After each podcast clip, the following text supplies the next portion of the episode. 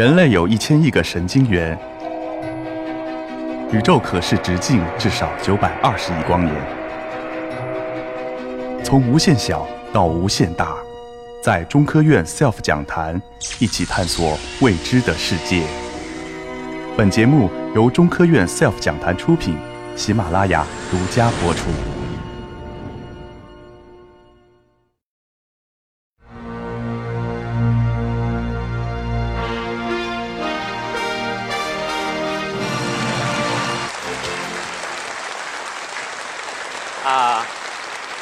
好，啊，各位老师、各位同学，大家下午好。我叫何长欢，来自《博物》杂志。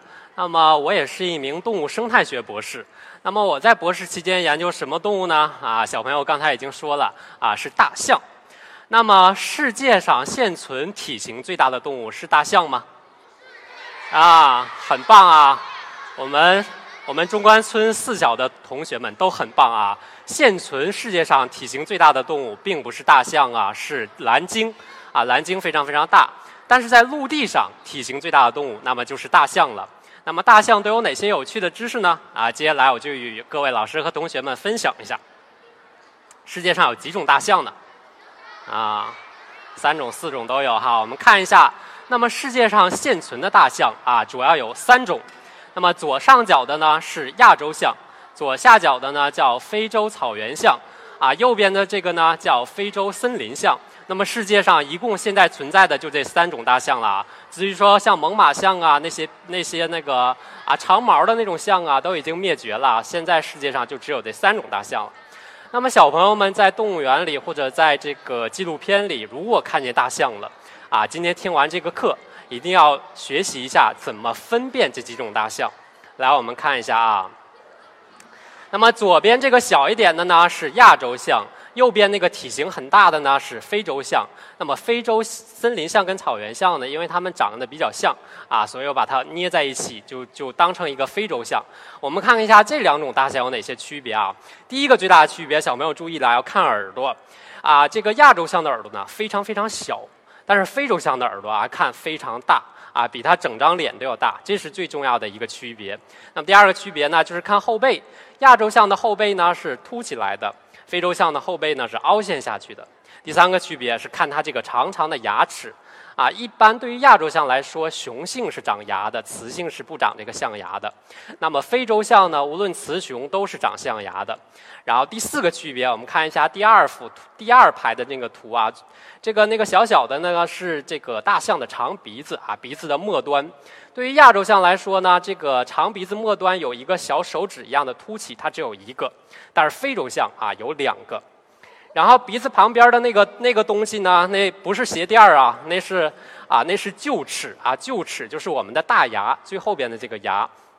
对亚洲象来说呢，它的臼齿上边有很多齿脊啊，像个脊小脊梁一样的东西。但是亚洲象这个齿脊呢很细，非洲象的呢就很粗啊，就像菱形或者三角形一样。那么最后一个区别是什么呢？就是看它的脚趾。那么亚洲象呢，它的脚趾是前五后四啊，前面五个脚趾，后边四个脚趾。然后非洲森林象呢，跟亚洲象一样，但是非洲草原象就不一样了，它是前四后三，前面四个脚趾，后边三个脚趾。小朋友要记住了，下次那个再到动物园里，一定要用今天所学的知识看一下，哎，哪个是非洲象，哪个是亚洲象。然后我们再看一下大象有哪些有趣的知识呢？啊，大象啊，这个。我们刚才说的这个长长的牙呢，是这个它的门齿，就是大板牙。但它的板牙长得比较有意思啊。但除了这个板牙以外呢，它还有个臼齿。臼齿啊，它的臼齿啊，这个换牙很有意思啊。我们小朋友现在应该都换牙了是吧？我们想象一下自己换牙的时候是什么样的？是不是这个新牙从下往上长，把这个老牙给挤掉了，对吧？想象一下，新牙哎一点点往上长，把这个老牙给挤掉了。但是大象不一样，大象它这个臼齿怎么换呢？是从后往前长，也就是说，它这个新牙在脸的后边啊，一点点一点点往前长，哎，就把前边这个旧旧的牙齿给挤掉了啊。这个是大象换牙比较有意思的一个特点。然后呢，它呀一共有二十六颗牙齿啊，除了这个两个门齿以外呢，剩下的二十四颗全是臼齿。那么每次呢，它是长四个啊，上边俩，下边两个，一次长四个。那么它要换六次，换到第六次的时候是大概四十岁的时候啊，就换了第六套这个臼齿。那么在四十岁左右，这换这个臼齿呢，它会吃东西，会把它磨得很厉害。那么如果这套臼齿要是磨掉了的话，那大象就不能生活了。所以说，在野外呀，有很多大象它不是生病死死的，也不是被动物吃掉的，它是饿死的。对，很聪明啊。然后我们看一下大象有哪些有趣的这个其他的小知识啊。大象啊，它虽然皮肤很粗糙，但是呢，其实它很怕晒。而且这个皮粗糙的皮肤中间呢，有很多褶皱，这里的皮肤是是非常这个薄的啊。然后有很多蚊虫啊，就喜欢叮，专门叮这个地方。哎，大象就想了，那我怎么办呢？我怎么能让自己又不怕晒，又不没有虫子叮我呢？因为大象生活的地方很很热呀，它就喜欢洗澡。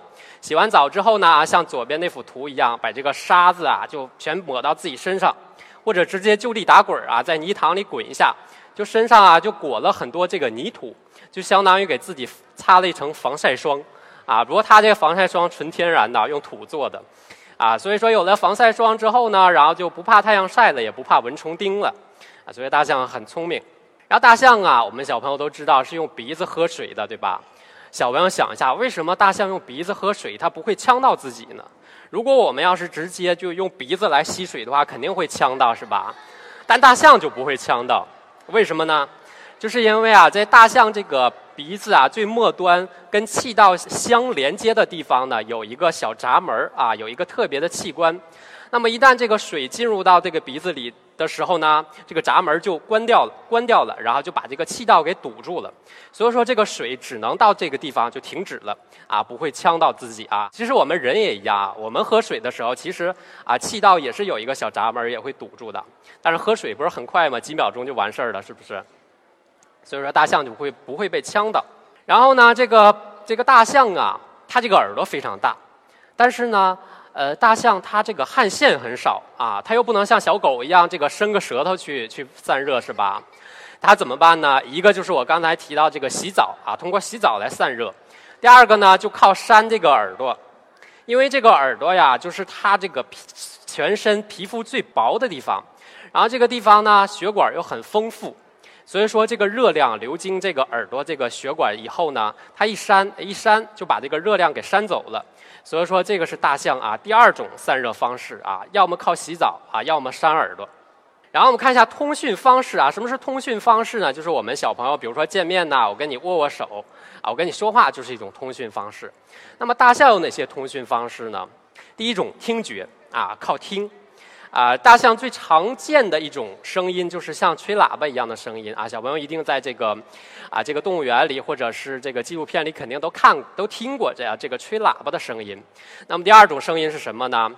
啊，小朋友都知道，蝙蝠能发超声波啊，是一种频率很高很高的声波，我们人耳朵听不到。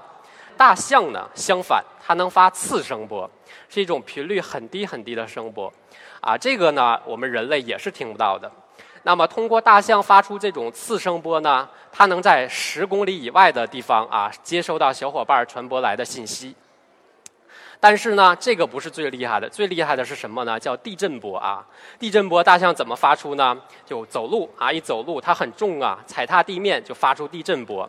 这个地震波呢，怎么接收呢？哎，小朋友看我了，当在野外发现一头大象，哎，站立不动，然后身体往前倾啊，就一动不动的。就说明它很可能是在接收这个地震波，因为地震波从这个地面传过来的时候，先经过它的前脚，然后一点点往上走，一点点往上走，直到走到它这个听骨，啊，就能听到这个小伙伴传来的地震波这个信息了。地震波能传多远呢？大概二十多公里啊，非常非常厉害。第二种通讯方式啊，就是这个嗅觉通讯。啊，我们看一下上面那幅图啊，那些那些大象们在干什么？啊，吃屎！他们在闻闻粪便啊，闻粪便。为什么要闻粪便呢？我给大家举个例子啊，小朋友家里肯定有养过小狗的。当两个小狗互相互相见面的时候，做的第一件事是闻屁股啊！你们太棒了，闻屁股。因为这个小狗啊，这个屁股周围有一个腺体叫做肛周腺。这个肛周腺呢会分泌很多这个气味儿，这个气味包含着很多信息啊，比如说这个你是男生女生啊，你多大了呀，你生没生病，你结没结婚呐，都知道。这个大象啊也一样，它这个嗅觉啊比小狗还灵敏。哎，它发现地上有一坨便便，它就闻一下，它就知道，哎，这是不是我的小伙伴啊拉的？啊，它刚才有没有经过这个地方？它都知道。所以说，大象啊，这个嗅觉非常非常灵敏。我们看第二幅图，那个大象把鼻子举起来啊，它正在嗅闻空气中的味道，比如说空气中啊有没有这个猎人来了呀，有没有这个天敌来了呀，它都能闻到了。所以说，嗅觉也是一种非常有意思的通讯方式啊。